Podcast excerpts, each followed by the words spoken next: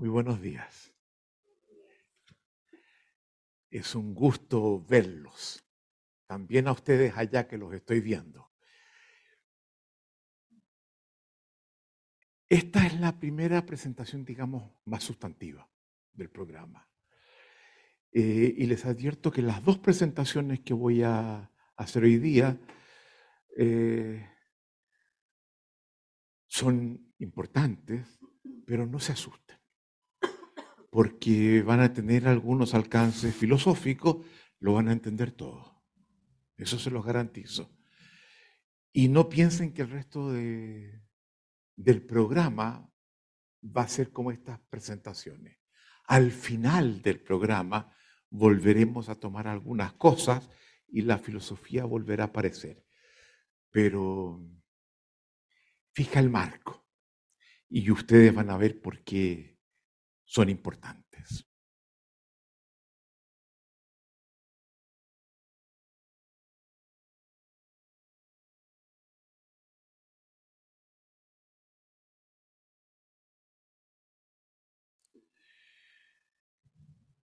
Esto comenzó ya hace algún tiempo.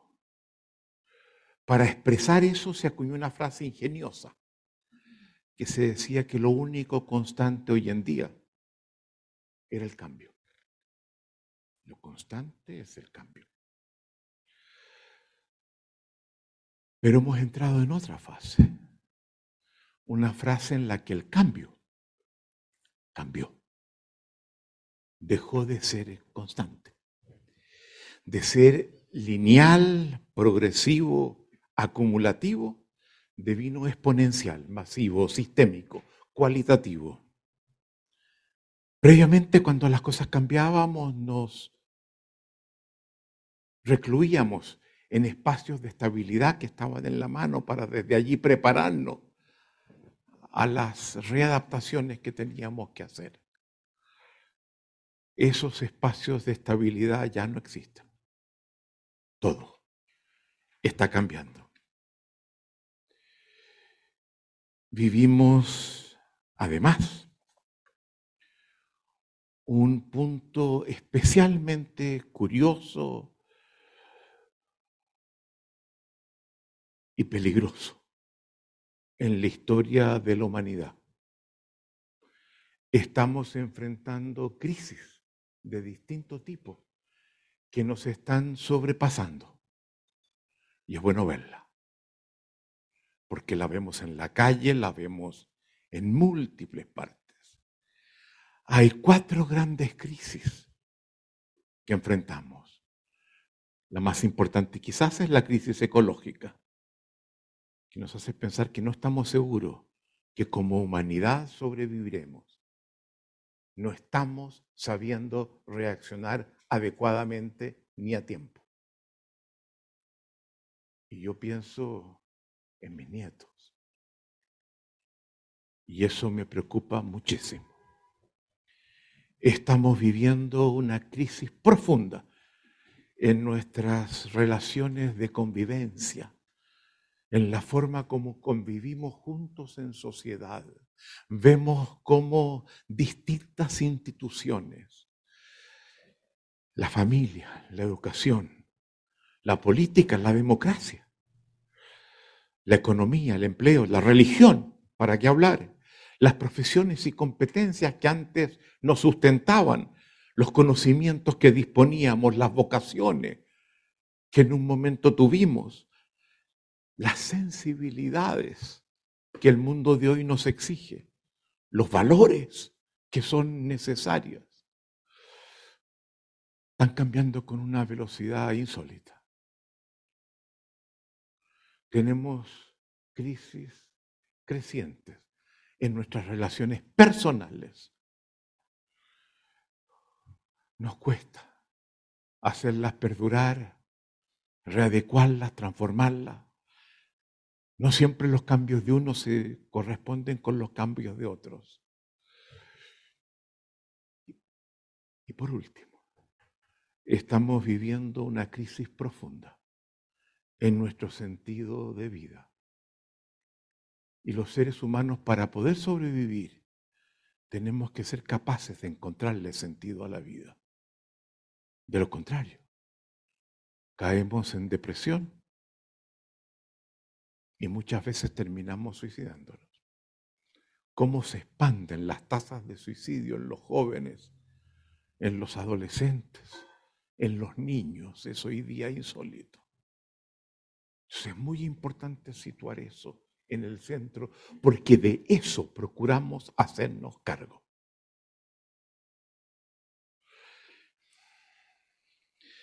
¿Cuáles son los factores que están, que están detrás de esta, de esta crisis? Estamos viviendo una eclosión en las fuentes de energía que nos hacen adquirir un poder que no teníamos antes como especie. Una, un salto fundamental en los desarrollos tecnológicos que estamos encontrando. Son sorprendentes. En cualquier otro momento diríamos, pero eso es muy positivo porque estamos expandiendo los horizontes de posibilidades que antes teníamos. Estamos enfrentando una revolución digital que abre posibilidades insólitas. Lo estamos viendo en la inteligencia artificial, los saltos que está dando. Desde hace unos pocos meses se han producido saltos gigantescos a nivel de la inteligencia artificial y lo que está produciendo. Y eso produce algo que es central, un incremento de lo que llamamos la conectividad social, particularmente en su sentido más fuerte del término, porque hay un sentido débil al que vamos a aludir después. La conectividad social es la capacidad de afectación mutua de la dinámica de relaciones en los sistemas sociales. Nos cambia al tener el nivel de conectividad social que tenemos hoy día, cambiamos a otros y nos cambian permanentemente a nosotros. Estamos viviendo en un mundo globalizado. Lo que pasa en Corea, lo que pasa en cualquier parte del mundo tiene efectos muy rápidamente y muy profundos en nuestras vidas. Se produce una suerte de polinización cruzada, donde estamos mutuamente acelerando procesos crecientes de transformación. Procesos que están acompañados por olas también crecientes de obsolescencia. Lo que antes servía, funcionaba, los conocimientos, las prácticas, las técnicas, están dejando de funcionar como antes lo hacían. Estamos viviendo un mundo donde frente a esta situación que describimos, se opta por la evasión como respuesta. El recurso de la diversión como modalidad de distracción, de mirar para el lado. Hay distintos mecanismos de diversión. Diversión en inglés, por ejemplo, diversion es cuando uno toma un camino colateral para llegar donde tiene que llegar y no se va directamente donde importa. Estamos viviendo una sociedad del espectáculo, de una forma insólita. Vemos cómo surgen y crecen las adicciones, el alcohol, las drogas las adicciones incluso sexuales, el consumismo. Cada vez que tenemos un problema, nos vamos al mall. Pasamos en terapias sucesivas, porque una vez que resolvemos los problemas que teníamos, emergen otros.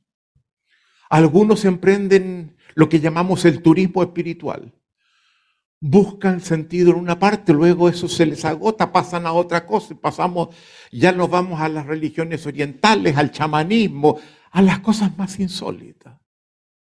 Pero tarde o temprano, la vida nos pasa la cuenta y nos impide la evasión. Y comenzamos a tener la sensación de que el ser que somos, vino obsoleto, no da la marca. Y esto es muy importante, porque no son las cosas que tenemos alrededor las que devienen obsoletas, los conocimientos, las distintas prácticas. Comenzamos a sentir que nosotros no estamos dando la marca. ¿Dónde reside el problema? ¿Por qué? Tenemos esa sensación. ¿Es acaso una limitación biológica? Que el ser humano no está construido biológicamente de una forma que pueda enfrentar estas transformaciones y estos desafíos de obsolescencia. La rama más importante de la biología hoy en día es la neurobiología, como lo fue la genética y la evolución en el siglo pasado. Y la biología descansa en un concepto fundamental, la neurobiología el concepto de plasticidad neuronal, que apunta al hecho de que tenemos una capacidad aparentemente inmensa, no vamos a decir ilimitada, pero no vemos cuando ella para de modificar nuestra sinapsis la conexión de las neuronas que tenemos en el sistema nervioso, que nos posibilita aprendizajes nuevos y crecientes, transformaciones cada vez más grandes e importantes. Por lo que sabemos no es la biología el problema. ¿Dónde está el problema? Y esa es la pregunta que está detrás de lo que planteamos, de la propuesta que hacemos, de la enseñanza que les proponemos. Ya están aquí. Y les quiero hacer ver que este programa ya están adentro, no estamos vendiendo nada. Queremos que sea la experiencia de aprendizaje más importante que hayan tenido en sus vidas. No tengo para qué decir eso, porque colocan la marca muy alta y tenemos que responder. Pero quiero que sepan dónde están.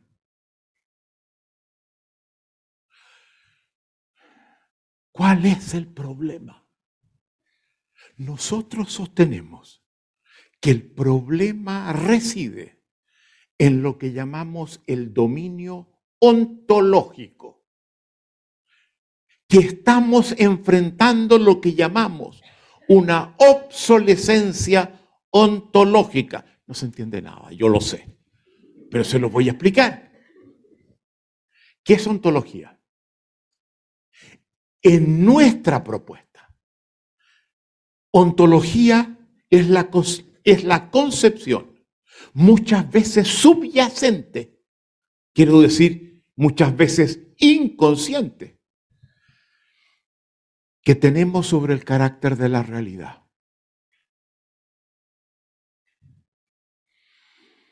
Concepción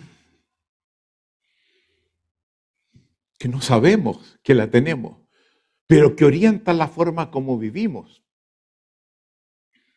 que orienta la forma como nos desenvolvemos, que orienta la forma como formulamos los problemas que enfrentamos y que define los caminos que escogemos para resolverlos. Tenemos una concepción sobre la realidad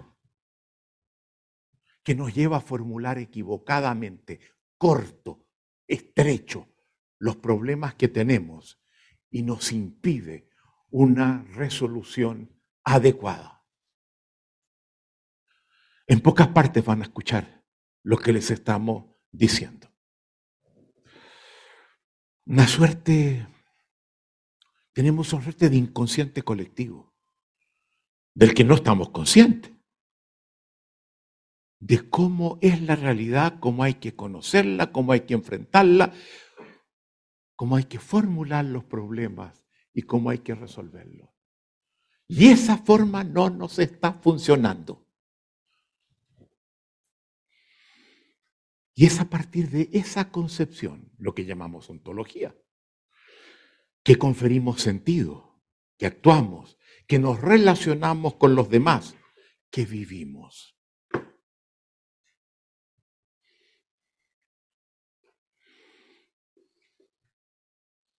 Estamos, por lo tanto, atrapados en una ontología, una forma de concebir la realidad que de vino caduca. Y lo vemos. Y vemos cómo a la vez que hacemos descubrimientos, invenciones, avances fundamentales, enfrentamos problemas que, que van más rápido y que exigen soluciones prontas, profundas. Para entender esa ontología, esa forma de concebir la realidad que definimos que está obsoleta y caduca, pongámosle un nombre para identificarla. Y nosotros la llamamos la ontología metafísica. Pónganle el nombre que quieran, esos nombres dan un poco lo mismo. Pero para poder hablar de ella, ontología metafísica es esa concepción de la realidad que nos tiene atrapados. Y habiéndonos sido esa ontología muy útil en el pasado, ayudándonos a vivir mejor, hoy obstruye nuestra capacidad de existencia y se ha convertido en uno de los problemas más importantes que encaramos sin que logremos identificarlo.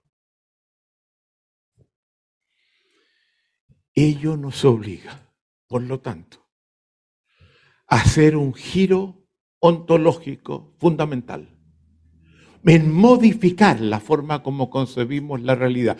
Mi último libro, salido a finales del año pasado, apunta exactamente a eso. El giro ontológico, superando nuestra obsolescencia. Perdón, el giro de la mirada, superando nuestra obsolescencia ontológica. Este es un libro en el cual vamos a profundizar en un programa que viene después del que estamos iniciando ahora, nuestro programa avanzado. Pero si se interesan en, en explorarlo, pueden hacerlo. Está en Amazon, está en Busca, Libre, está eh, de un acceso, está virtual y está en físico.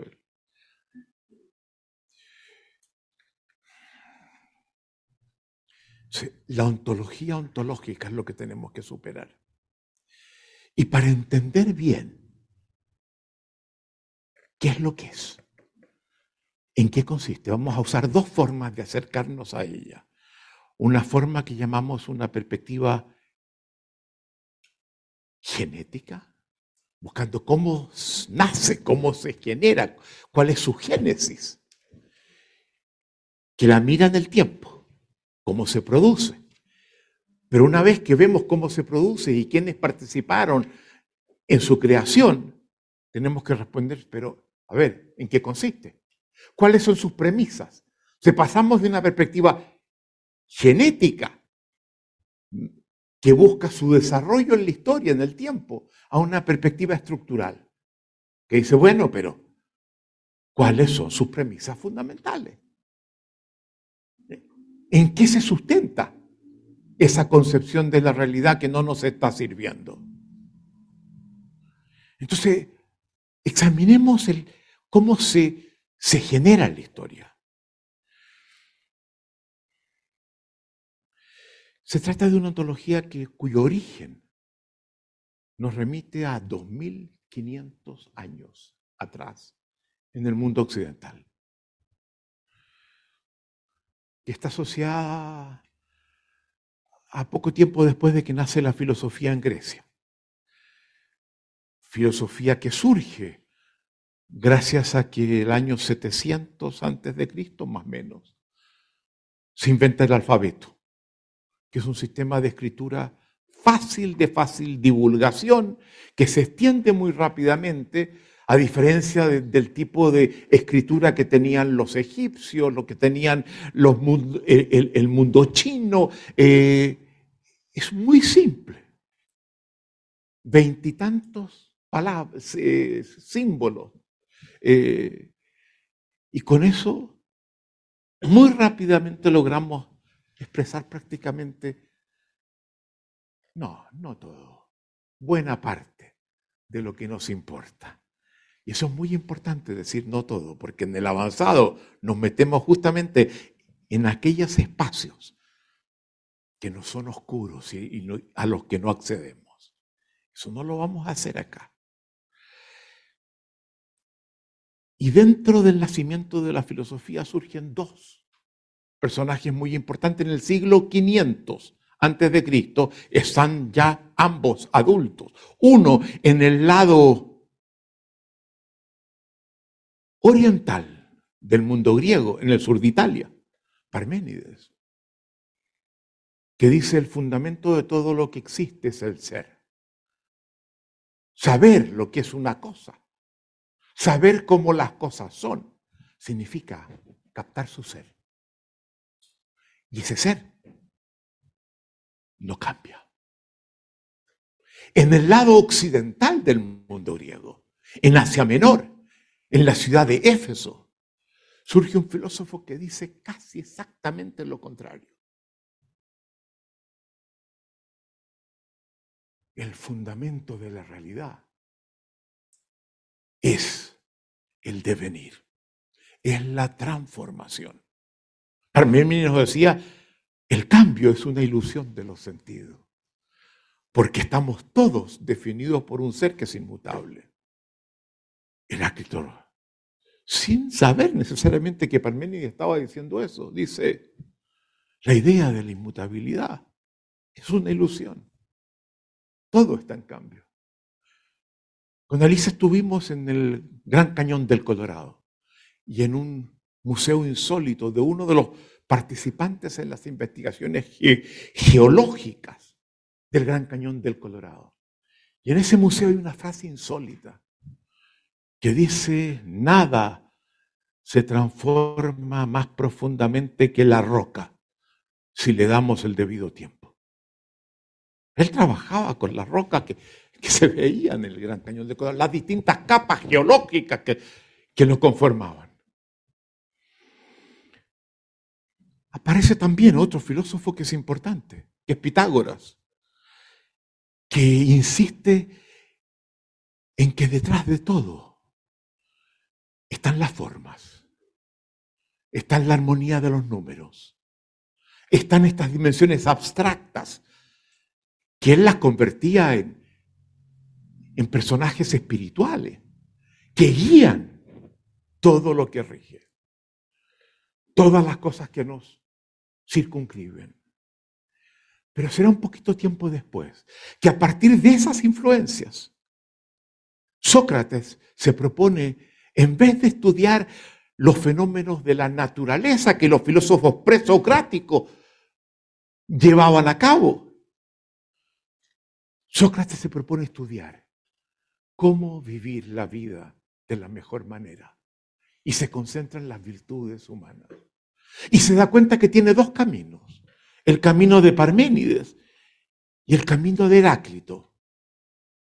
Eurípides, que era un amigo de Sócrates de esa misma época, le había pasado el libro de Heráclito, de la naturaleza. Y al cabo de unos días se reencuentra con él y le dice, bueno, ¿y qué te pareció? Y Sócrates le dice, muy interesante. Pero haría falta uno de los buceadores de la isla de Delos, que era una isla que tenía alrededor un mar muy profundo y que tenía buceadores que se lanzaban a, a sacar las perlas para entender esas perlas que el pensamiento de Heráclito nos entrega. Y yo no soy un buceador como aquellos. y por tanto opta por el camino de Parménides, el camino de que todo lo que existe tiene un sustrato inmutable. Sin embargo, será Platón primero, discípulo de Sócrates, y Aristóteles enseguida, discípulo de Platón, los que en rigor articulan lo que es propiamente una ontología, una concepción filosófica, no circunscrita solo a la, a la naturaleza, como lo habían hecho los presocráticos, sino a la realidad. Nos entregan una filosofía de la realidad. Son los dos primeros filósofos. Ya los presocráticos habían procurado hacerlo, pero lo hacían mirando los fenómenos naturales. Platón y Aristóteles buscan explicar cualquier realidad. Y esto se expresa en la filosofía de Platón en distintos planteamientos que hace, pero en Aristóteles se concentra desde una perspectiva distinta a la de Platón, en una variante diferente, en un libro que se llama Metafísica. Ese nombre metafísica se le pone porque fue el libro que escribió después que había escrito la física. Meta significa más allá, después. Y por tanto, dado que vino después de la física, metafísica. Pero también corresponde a entender que la esencia de las cosas, de cómo las cosas son, está más allá de cómo se nos muestran, que hay que penetrar en ellas y captarlas. Y es por eso que cuando Aristóteles nos cuenta de qué se trata la metafísica. Nos dice es la respuesta por la pregunta sobre el ser, en cuanto ser.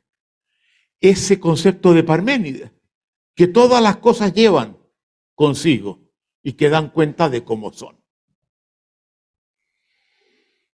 No vamos a entrar en esto, yo me, tengo un capítulo el más largo de este libro, hace el recorrido entero. Pero allí surge la metafísica, propiamente tal, tomando estas raíces que venían de los antecedentes que le he dado. Algún tiempo después, esa metafísica griega se integra con la teología cristiana. En el siglo III y IV, San Agustín integra la teología cristiana con la filosofía de Platón. En el siglo XIII, Santo Tomás de Aquino integra la teología cristiana con la filosofía de Aristóteles. Y progresivamente, la ontología metafísica, la concepción metafísica de la realidad, deviene hegemónica en el mundo occidental. ¿En qué consiste? ¿Cuáles son sus premisas? Vimos cómo se gestó, pero todavía no sabemos realmente. Algunas cosas hemos visto, pero pocas.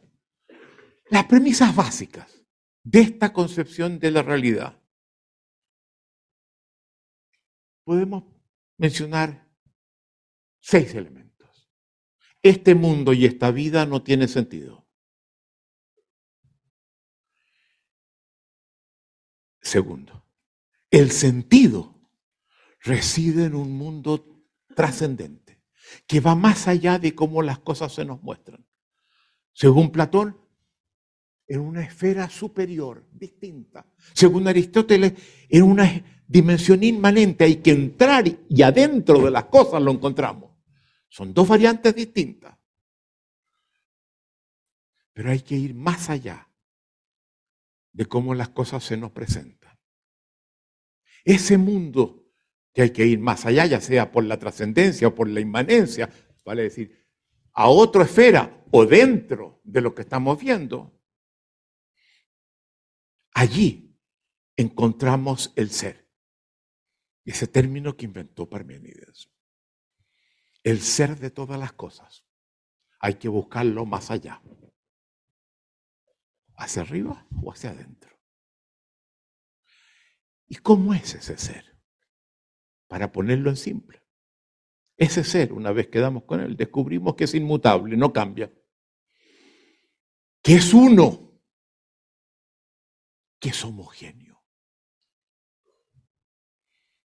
Concepto fundamental de Aristóteles, la esencia que cada uno lleva y que no importa qué pase conmigo, estará siempre acompañándome. Término que es muy contrario a esta propuesta, el de esencia. Cuando accedemos al ser, nos dicen, tanto Platón como Aristóteles, cuando accedemos, cuando logramos conocer el ser, aquello le llamamos verdad. Verdad es acceder al ser de las cosas. Y el camino para acceder a la verdad es la razón. Y la razón es lo que define a los seres humanos. El ser humano somos, por sobre todo, seres racionales. Eso le confiere una prioridad a la mente, al pensamiento, a la conciencia. Y el lenguaje es de alguna forma un instrumento al servicio de la conciencia, que expresa lo que pensamos, que nos permite compartirlo con otros. El lenguaje es una suerte de esclavo que la conciencia manda a distintos lados, que registra lo que pensamos, que me permite comunicarlo. Y la corporalidad y la emocionalidad merecen ser despreciadas. La razón es lo fundamental. Esas son las premisas. Ustedes van a ver que todas ellas las vamos a encarar de una u otra forma. Pero los metafísicos hacen algo que, que es muy importante. Ya lo había hecho Pitágoras cuando crea una secta en el sur de Italia. Era un monje místico, no todos podían entrar. Y eso de, de, de, poner un lugar hermético para desarrollar la filosofía, que no pasaba antes. Los presocráticos estaban en la calle, estaban en la plaza, estaban conversando entre ellos. También lo hacen Platón y Aristóteles. Platón crea la academia y coloca en la puerta de la academia, solo puede entrar aquí quien sepa geometría. Geometría en esa época, ¿se dan cuenta ustedes? Sabía muy poco. Era, había que aprender mucho de Pitágoras, que era el que había comenzado a desarrollarla. Entonces, prácticamente todo el mundo quedaba fuera, menos que se preparara para entrar. Pero no podía entrar cualquiera. Y Aristóteles crea el liceo, otro enclaustramiento del pensamiento filosófico. Y la filosofía se aleja cada vez más de las conversaciones cotidianas de los seres humanos corrientes. Se nos aleja. Cuando nos dicen, yo te voy a hablar de filosofía, ya les pasó a ustedes cuando yo comencé. Como que nos asustamos. hasta aquí llegué, ¿verdad? Y yo les voy a abrir todas las puertas. ¿eh? entonces se desarrolla de espalda a la gran mayoría de los seres humanos. Sin embargo, esa historia que la acompaña 2500 años produce que esa ontología metafísica, sin que nos demos cuenta, sin que lo sepamos, devenga el sustrato de nuestro sentido común y devenimos metafísicos sin tener idea lo que eso significa. Pero lo somos. Y por eso, parte de lo que nos proponemos es desenclaustrar la filosofía, llevarla de la academia, donde está encerrada, sacarla a la calle, sacarla a la plaza. No estamos en, la academia aquí. No les estamos pidiendo a ustedes antecedentes académicos. Y lo que estamos haciendo es un esfuerzo muy importante por abrir una brecha, entender esa concepción de la realidad que se arma en la academia, pero que nos llega y domina nuestro sentido común. Eso es parte central de lo que estamos haciendo. Con la modernidad se comienza a producir un distanciamiento creciente con la ontología metafísica. Surgen distintas contribuciones que manteniéndose en, muchos de los elementos que la metafísica nos planteaba, de los seis que yo les dije, añaden algunas cosas que... Descartes, por ejemplo, primer filósofo moderno, inventa que la filosofía no solamente tiene que basarse en combinar verdades, como nos mostraba Aristóteles cuando él nos propone el silogismo. ¿Saben ustedes lo que es el silogismo, verdad? Una verdad que es la premisa mayor, acompañada por una segunda verdad que él llama la premisa menor, y de las cuales sacamos una conclusión. Las verdades se deducen de verdades. Esa era la forma de pensar de Aristóteles, que nos propone esa forma. Las verdades se deducen de verdades. Pero Descartes nos dice, a partir de la influencia de algunas corrientes helenísticas griegas que fueron arrasadas con el tiempo por la metafísica, básicamente con la inspiración del pensamiento escéptico, que surge en Grecia, pero en la Grecia de Alejandro Magno. Dice, hay otro camino, que es el camino de la duda, no de la verdad. Aristóteles se habría comenzado a, a revolver en su tumba. La duda. Hume dice, hay que deducir las cosas de la experiencia. Dejémonos de hacer esas incursiones intelectuales, yendo a mundos trascendentes o inmanentes. Concentrémonos en en pensar nuestras experiencias, lo que nos acontece. Y comienza un proceso que, preservando muchas de las premisas de la ontología metafísica, comienzan, sin embargo, a alejarse progresivamente de ella. En el siglo XIX hay algunos desarrollos que son importantes. Comienza una reflexión filosófica sobre el tiempo. Y el tiempo es crucial. Porque si las cosas no cambian, el concepto del tiempo no surge. El tiempo surge como concepto porque vemos que hay una dinámica en juego. Y ese acercamiento al tiempo como, como una dimensión fundamental de la realidad es desarrollada en dos corrientes, ambas metafísicas todavía. Hegel, desde una perspectiva idealista, y Marx, desde una perspectiva materialista.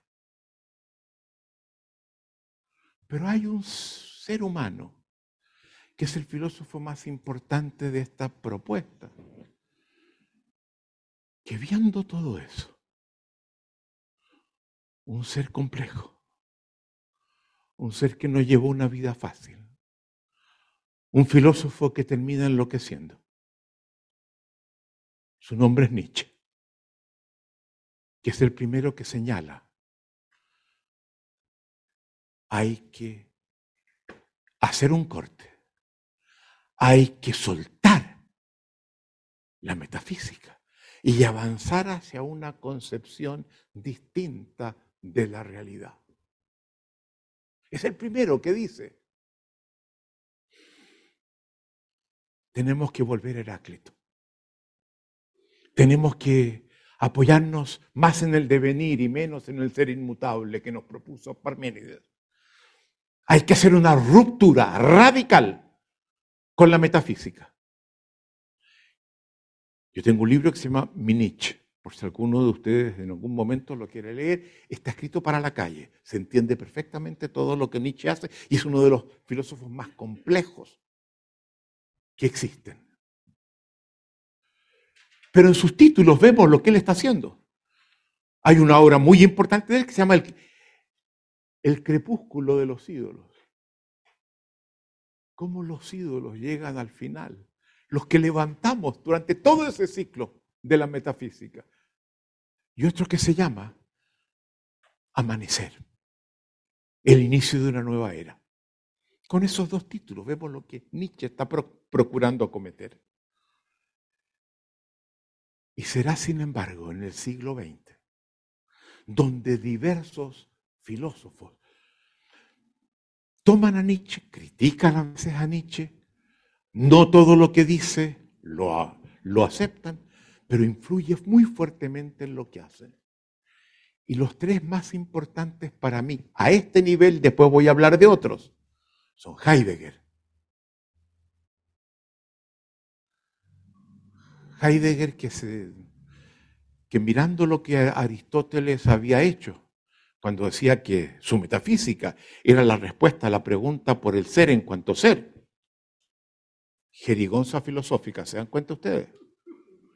Heidegger, filósofo como es, en otra forma de usar la jerigonza, dice que su filosofía, lo que expresa su obra más importante, ser y tiempo. Miren cómo aparece el tiempo. Dice que ese libro consiste en responder la pregunta por el ser, que se pregunta por el ser.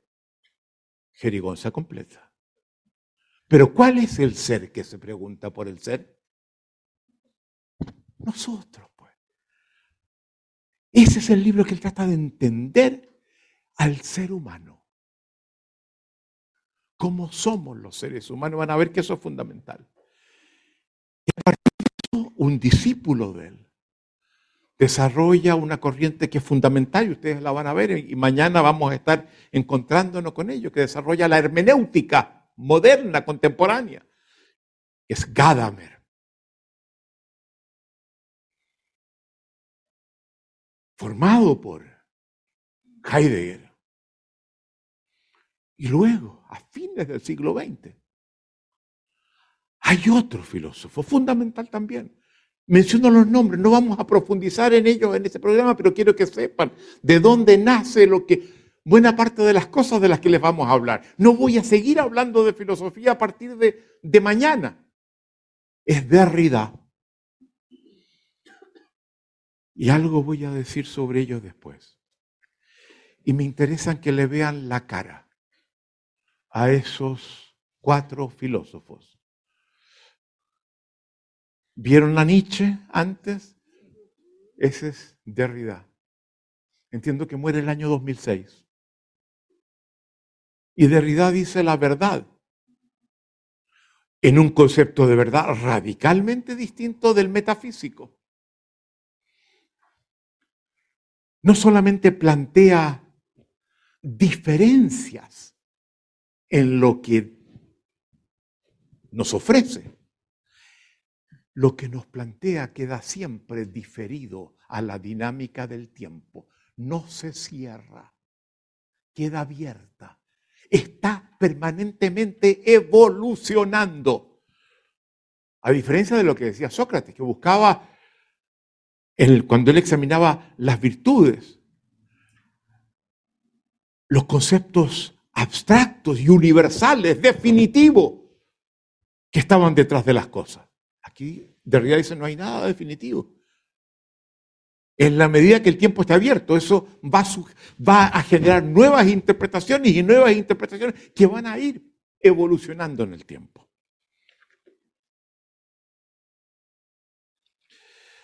A ver, déjenme ver.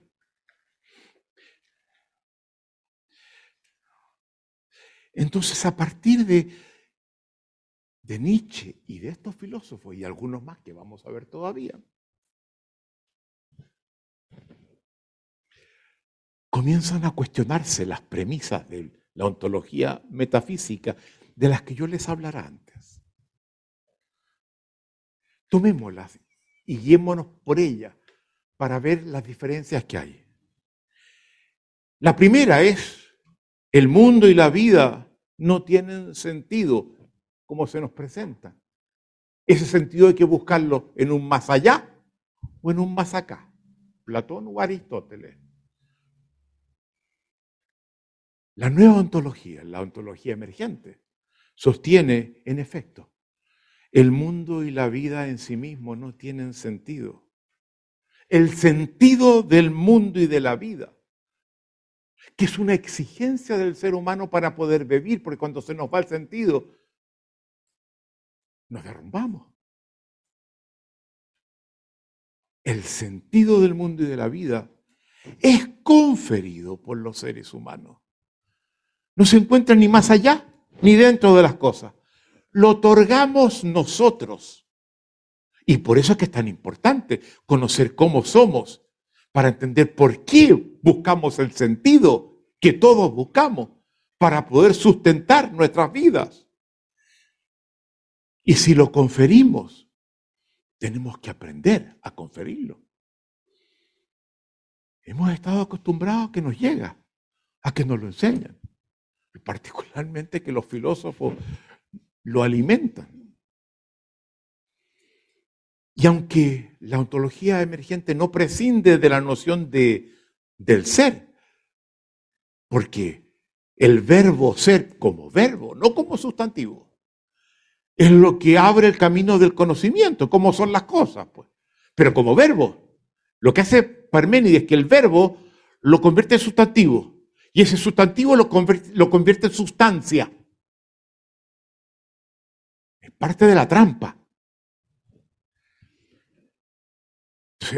no soltamos el verbo ser, porque es parte de toda empresa de conocimiento, pero cuestionamos sus atributos y decimos, somos seres en permanente transformación transformables y transformadores. Somos múltiples y no uno. Y contradictorios. Y en esto va, trabaja el programa avanzado nuestro, no este.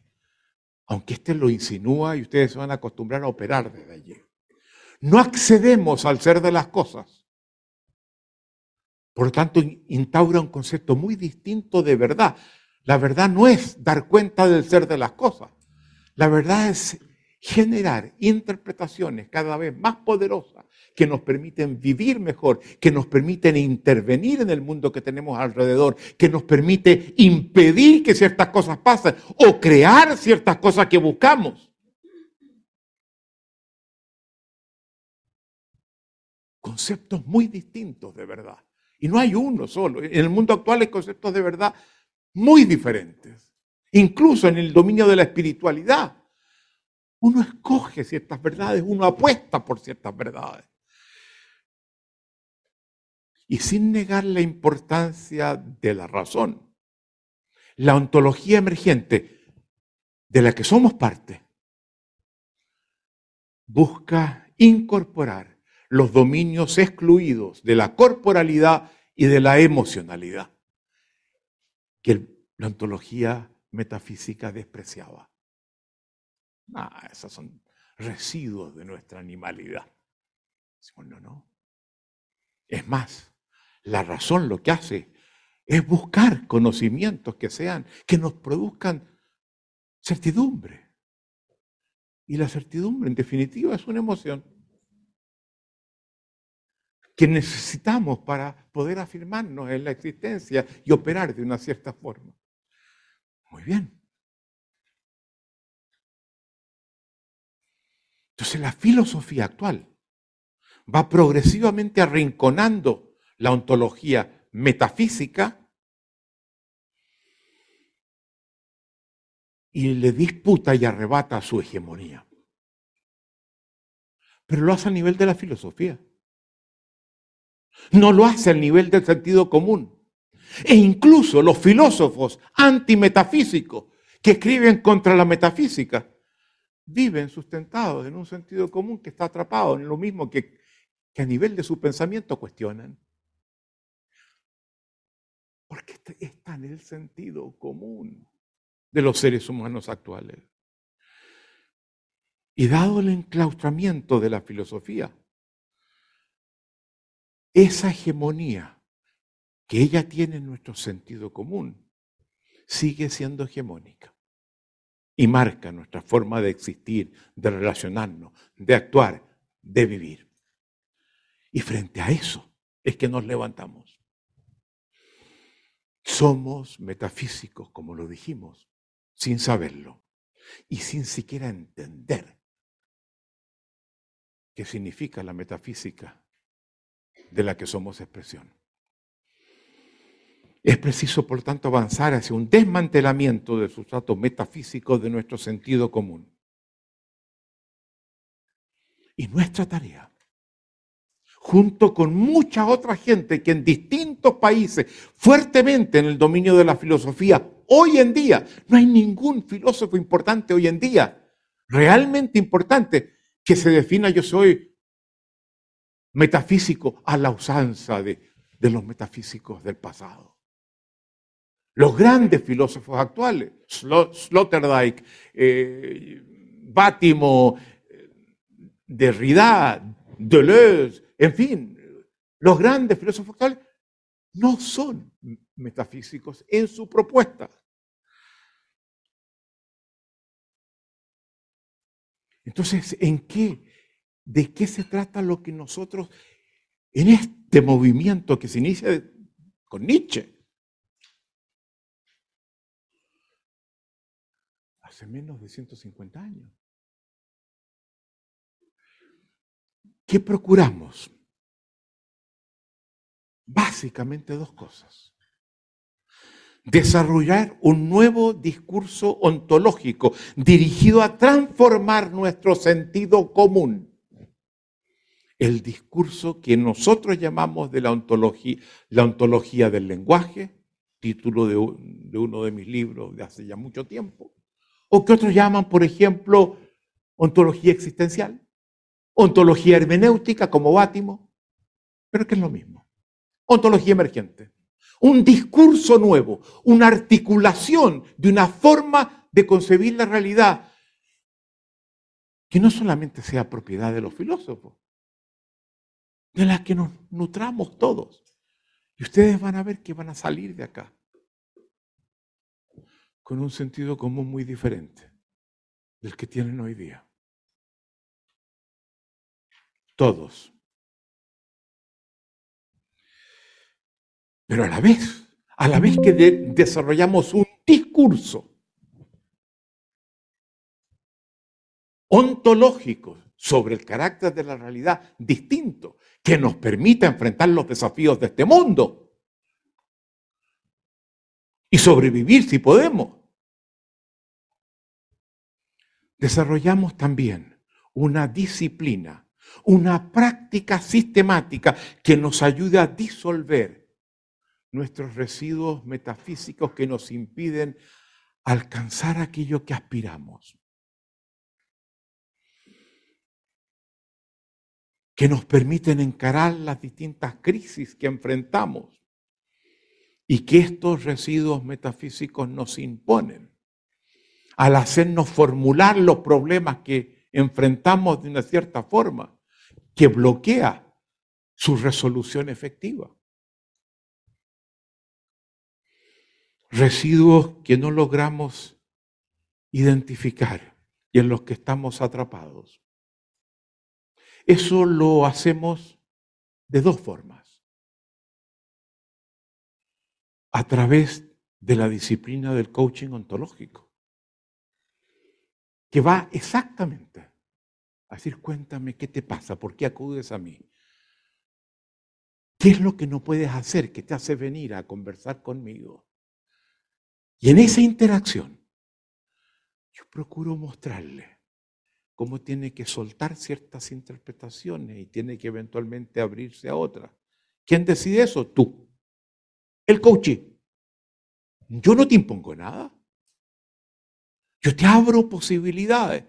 Y en la medida que te planteo que hay otras posibilidades, tú comienzas a ver que puedes ver cosas que antes no veías y actuar de una forma que te permite resolver esos problemas.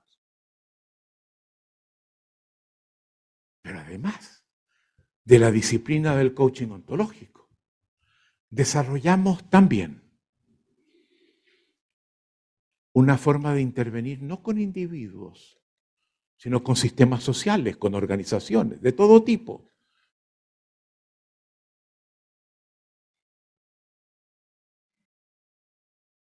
Para resolver los problemas y expandir la posibilidad de intervención y de acceder a objetivos cada vez más amplios de organizaciones de distinto tipo hacemos una consultoría ontológica. Y ya van a ir viendo en qué se sustenta esto. Y trabajamos, por ejemplo, uno, uno de los principales productos nuestros es el equipo, es el, el proyecto de trabajar con equipos directivos para convertirlos en equipos directivos de, alto desempeño de superar sustancialmente el desempeño que tienen, mostrándole una forma de mirar, de encarar, de articular las cosas, de interpretar las cosas mucho más poderosas. Y hemos desarrollado desde que nos constituimos como empresa en una consultora importante. Hemos trabajado con grandes, grandes empresas en los Estados Unidos, en España, en Australia, en toda América Latina.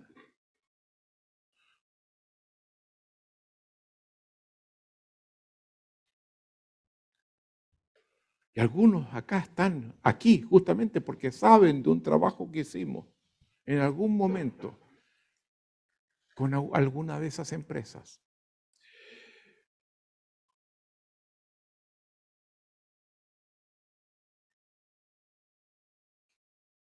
Disciplina del coaching ontológico.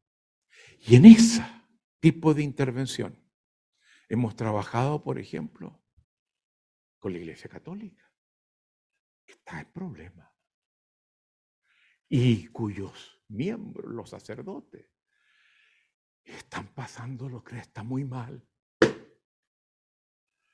Muy mal. Trabajamos obviamente con empresas privadas, con empresas públicas, con organismos del Estado. En el sistema educacional hemos trabajado con, con escuelas de, de distinto nivel, hemos tenido alianzas múltiples con grandes universidades. Tenemos un vínculo muy estrecho con dos importantes universidades en Argentina, en Colombia, en España hemos trabajado con diversas, en Chile, ¿para qué hablar? En los Estados Unidos hemos tenido vínculos muy importantes con universidades.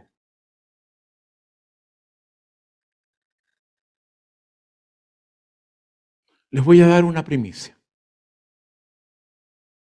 En Chile, los chilenos bien lo saben, en algunas semanas más, cumplimos 50 años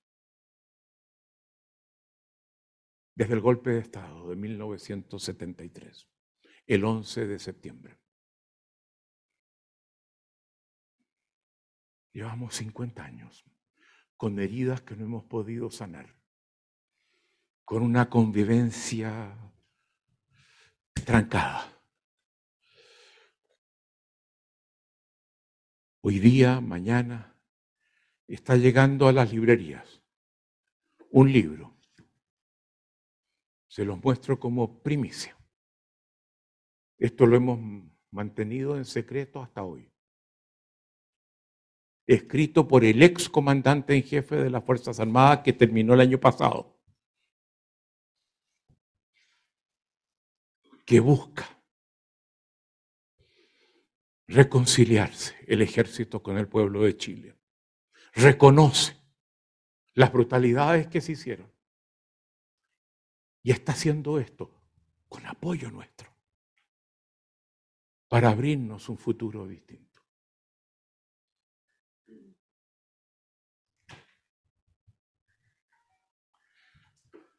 Gracias.